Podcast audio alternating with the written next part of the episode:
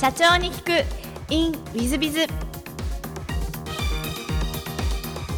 本日の社長に行く in ウィズビズはドリームベッド株式会社代表取締役社長小出克美様でいらっしゃいます、えーまずは経歴の方をご紹介させていただきます、えー山口県ご出身で広島銀行を経て、えー2003年ドリームベッドに出向されてます。そして2004年、えードリームベッドに移籍。その後取締役専務取締役の後に2017年に代表取締役社長にご就任なさってます。2021年には東京証券取引所スタンダード指標旧東証2部に上場している上場企業の社長様でいらっしゃいます。小出社長様本日はよろしくお願いいたします。よろしくお願いいたします。まず最初のご質問ですがご出身は山口県とのことで、えー、と小学校時代はどんな少年でいらっしゃいますでしょうか？そうですね、あのー海が近かったもんですから、えー学校から帰りましたら、あランドセルを玄関口に投げ捨てて、はいえーずっと海の近くで過ごしたというふうな、あのはい、少年時代だったというふうに思います。はい、非常にあの自由奔放に育ったかなと。はい山もありますし、海もありますし、非常に自然環境に恵まれたあの環境の中で育ちましたんで、えーそういう意味では、はい、まあ、今もってあの非常に懐かしさが、はい、込み上げてくるような、はい、環境だったかなというふうに思います。やっぱり社長様なのでなってるねガキ大将とかそんなのでいらっしゃったんですか？いやいや、そんなこともないですよ。割とあの小学校時代はですね、どちらかというと控えめな方だったかなというふうに思います。あまりあのリーダーシップを取るような人間では当時はなかったのかなというふうに思います。はい。まあ言われれば仕方なく前へ出るというふうなまあ状況の、はい、あの少年だったかなというふうに思いますけども、まあただ言われればもう本気でやるというまああの性格だったかなというふうに思います。はい。ありがとうございます。えっ、と中学校時代はどんな思い出ございますでしょうか？そうですね、中学校時代も同じ地域で当然育ったわけですけども、まああの地域の中から、小学校から3校ぐらいあったんですけど、みんなが集まってくるような、まあ、中学校で、まあ、当時あの、私もあの団塊世代のちょうどど真ん中ですから、あの今のように一クラスがその20人、30人というようなことはなくて、はい、あの50人近い、まあ、クラスでですね、えー田舎の学校だったんですけども、当時、確か5クラスぐらいあったかなというふうに思います。今ではまあ信じられないような、要するにその、はい、環境だった、教育環境だったかなというふうに思います。まあ、中学校ではですね、あのーずっとやったわけではないですけども、バスケットをですね、あのやりまして、はい。今でもですから、バスケットはどちらかというと、まあ、野球も好きですけども、バスケットにも非常に興味があるということで、え最近のやっぱり B リーグあたりはですね、はい。あの非常にあの関心もありますし、はい。あのアメリカなんかのバスケット論、はい。渡辺君あたりも活躍してるのを見ますと、ああ、こういうあの若い人たちが私もまあ、できればよかったかなというふうなことを思う時も時々やっぱりありますね。はい。まあ勉強はね、あの、どちらかというと、あまりしなかった方なんですけども、おあんまり勉強した記憶はないんですけども、ただまあ、あの、星野先生が悪かったかというと、決してそうではなかったのかなと。意外にあの、はい、あの、成績は、あの、比較的良かったあかなというふうには思いますけども、はい。なるほど、ありがとうございます。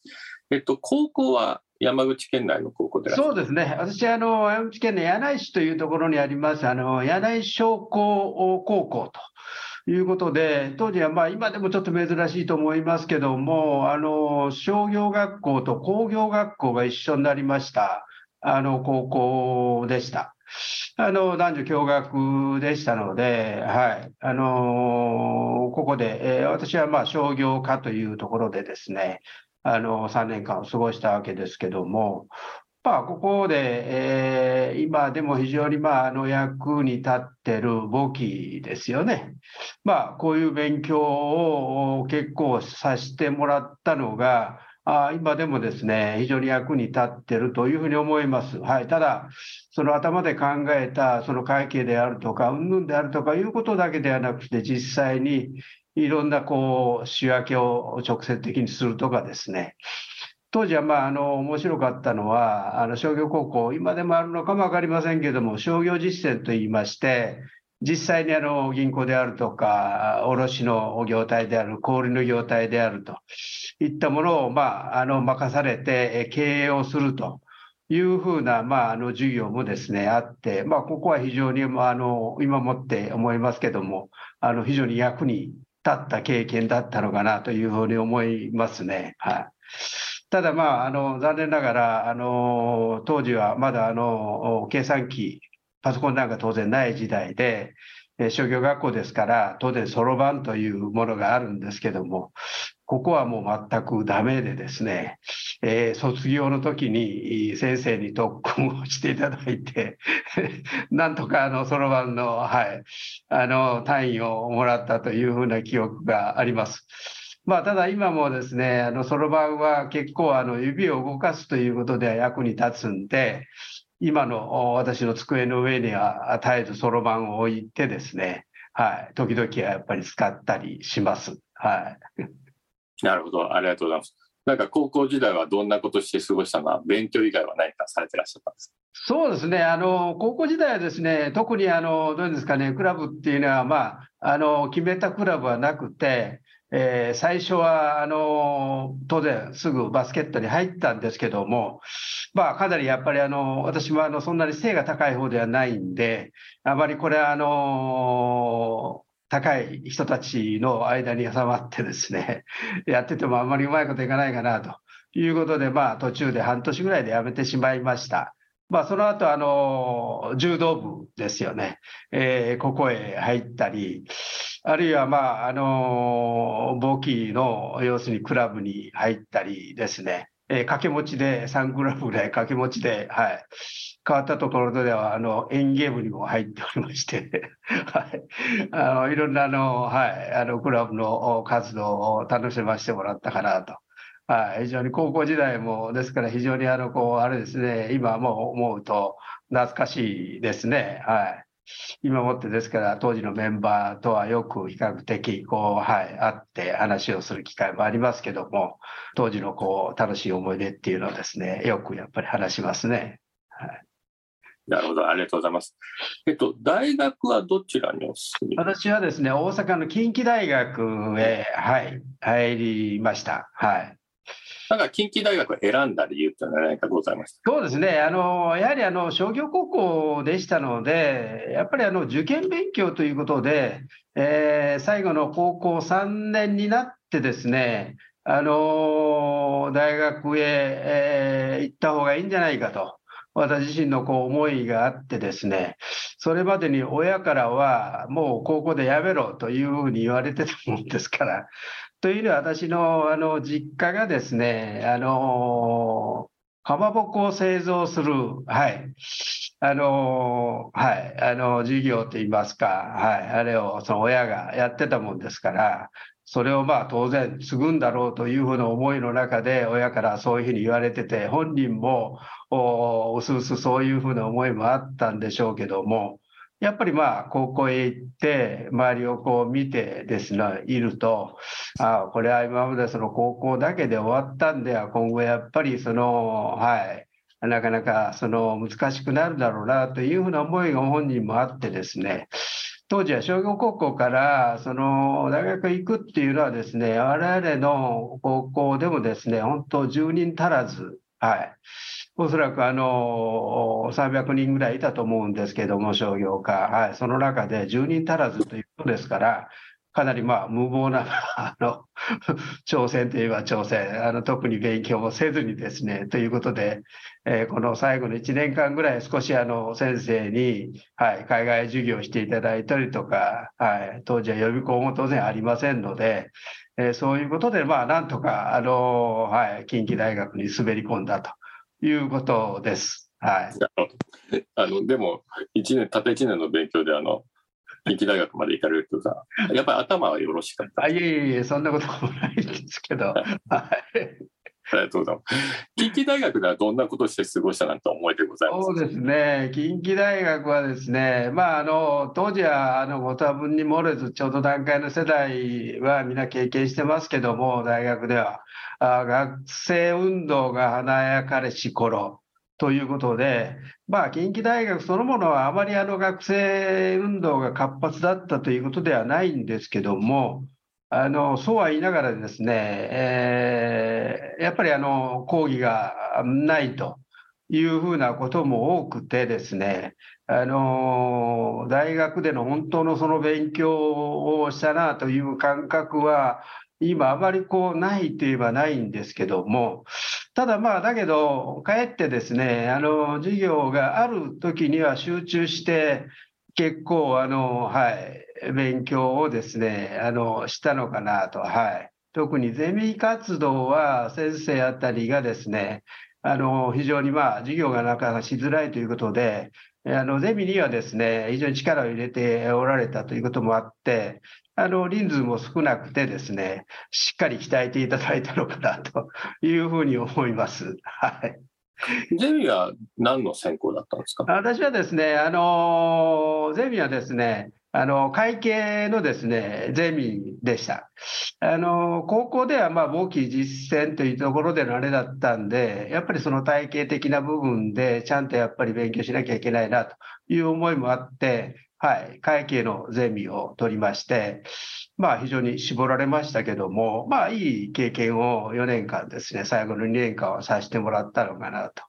いうふうに思います。まあここも非常に今も会社のこう経営を考える上ではですね、あの基礎ベースになったいろんなまああのベースができた時期だったのかなと思いますんで、はい、まだ中途半端ではありましたけども、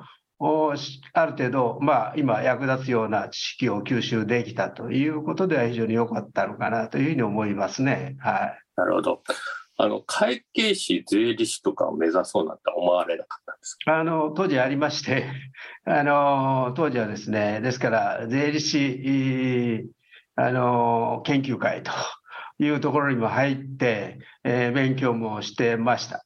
まあ、あの一部ですから当時税理士もですね単位がいろいろあの科目はいろいろありましたけどもあの地方税部分についてはあの試験もですね一部まああの通ってはいましたけども、まあ、なかなかやっぱりあのこうまとまった勉強ということが 当時できずにですね、途中で挫折してしまいましたけども、私の友達、当時の友達は今3人ぐらい税理士がですね、やっぱりいます。なるほど。ありがとうございます。で、新卒で広島銀行でいらっしゃいますそうですね。はい。はい、なんかこう、山口県は山口銀行あって、まあ、広島では広島銀行はトップ銀行、はい、はい、はい。はい、広島銀行を選ばれた理由というのは何かございました？そうですね、やっぱりあの、何ですかね、経済的に私もあの山口県とは言いながらですね、岩国市ということで、非常にあの広島に近接した地域で、経済的にはですね、広島とのつながりが非常に強いという地域でしたので、あのどちらかというと、やっぱり広島の方がですね、あの縁が深いということもありまして、えー、ほいじゃあ地元へ帰るのか、それともまあ、その関西あるいはその東京あたりで就職するのかということで、大学4年の時にですね、就職活動の中で迷ったんですけども、どうしても親がですね、帰ってこいと。いうふうなまあ要望もありまして、えー、たまたまあの、何ですかね、おじがまあ紹介をしてくれた関係もあって、えー、広島銀行受験を、あの、入社試験を受けまして、まあ、なんとか、はい、あの合格できたということで、えー、銀行への、はい、就職を決めました。なるほど。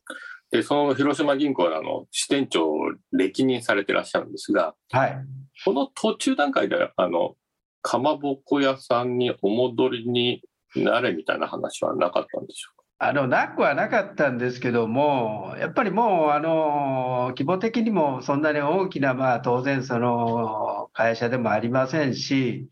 親もまあある程度先行きをその考えたときに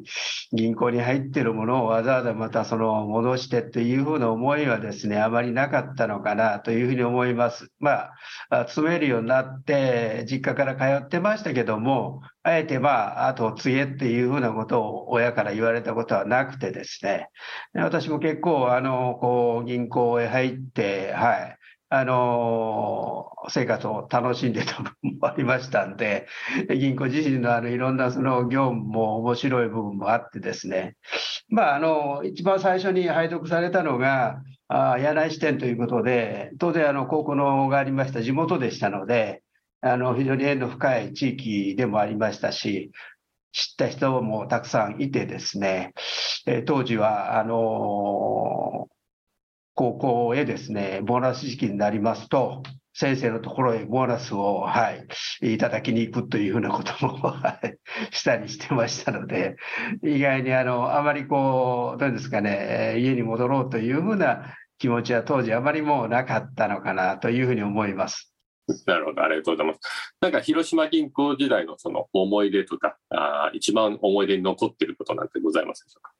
あそうですね、当時の銀行というのは今とも全く違いまして、それこそ、なんですかね、親方日の丸的な、あの非常にまあ銀行としては、まあ、いる人たちにとってもいい時代だったのかな、まあ、厳しい側面もありましたけども、非常にまあ経営的にはそんなにその危惧されるような状況では全くなくてですね、非常にまあ銀行の立場に強い時期でもありますし、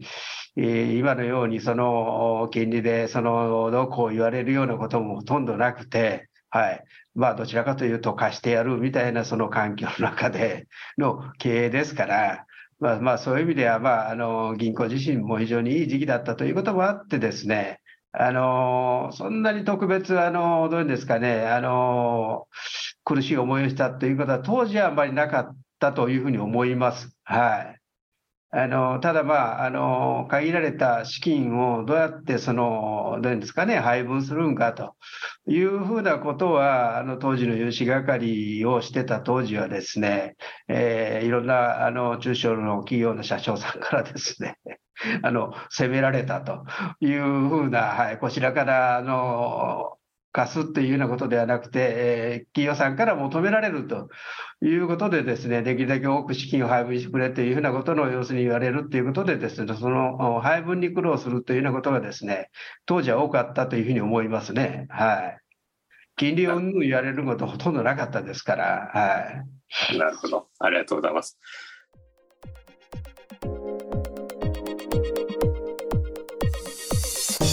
3分コンサルティングウィズビズが社長の悩みを解決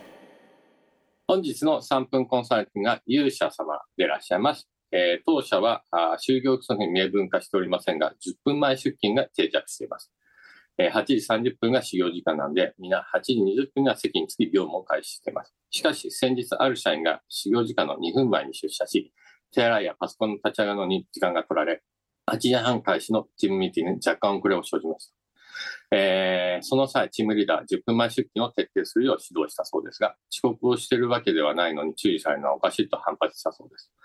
確かに彼はあたまたま遅れてしまい注意を受けただけで、やるべきことはあこなし、高いパフォーマンスを発揮する優秀な社員です。とはいえ、早い社員であ,、えー、あれば、8人は仕事を開始している者もいるので、会社としてあえて10分前出勤をえ、規則として強制していなくとも、組織の習慣として大事にできる社員をされていきたいと考えています。出社時間を変える等は視野に入れておりません。えー、情報しながら最適な関係や答えを導きたいと考えておりますが、新谷さんは、え、どのような指導をされますか？アドバイスよろしくお願いいたします。これはなかなか難しい問題ですね。え、200名も従業員がいて、えー、その10分前式を皆さん方やってるというのは本当に素晴らしい組織を作ってらっしゃると思います。で、その方向性で変えないというならば、あまずはこの、えー、2分前に来て、えー、チームミーティングが送られた方と、チームリーダーと、そして、まあ、場合によっては社長様が入って、お三方なり、他の中間管理者もって話し合いを持つべきだと思います。で、それで理解されないんだったらば、やっぱりしょうがないですから、あこの勇者様には入れないんじゃないでしょうか。200名の方々が10分前出勤をきちっと守っているというのは、そういう組織風土なんだと思います。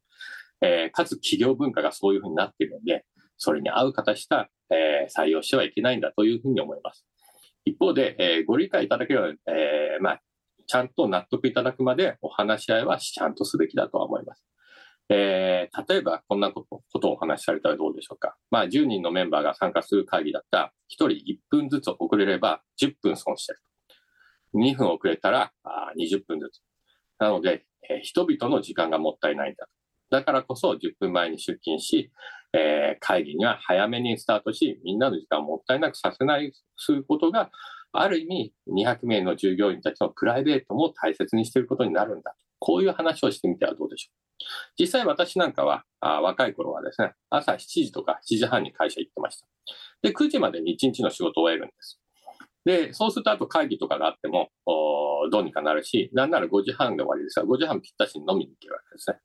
なので、わざと朝7時とか7時半に出勤して、えー、その日の仕事というか、ある意味1週間分の仕事をその1時間とか1時間半の間で全部こなすみたいなことをやってました。で、その方がですね、効率的なんですね。人がいない時の方が話しかけられないので、すごくスピード速くですね、準備ができる。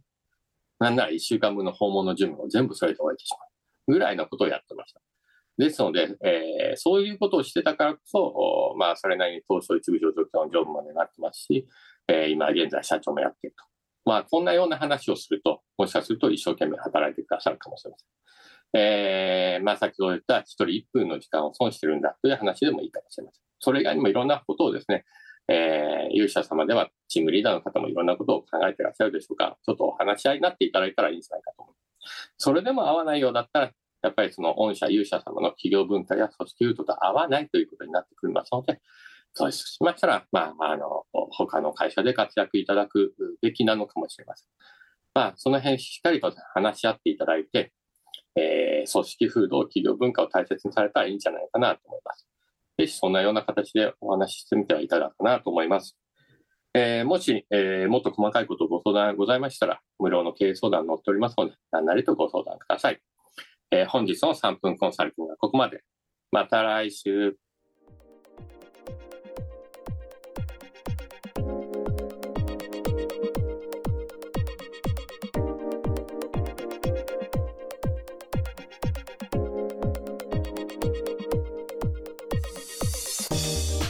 本日も社長に聞く in WizBiz をお聞きくださり誠にありがとうございました。えー、この番組は2017年1月から毎週配信を続けております。これまでにたくさんの成功社長成功経営者のインタビューをお届けしてまいりました。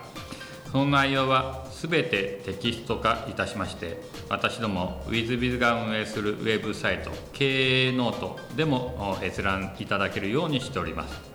音声だけでなく文字で読み返すことで新たな発見や気づきがあり皆様の会社経営に役立つヒントがきっと見つかるのではないかと思いまして、えー、サイトの方にもさせていただいてます。ぜひネット検索で経営ノートスペース社長インタビューと入力いただき経営ノートのサイトをご覧になっていただければというふうに思っております。本日の社長に行く e ムイズではここまで。また来週。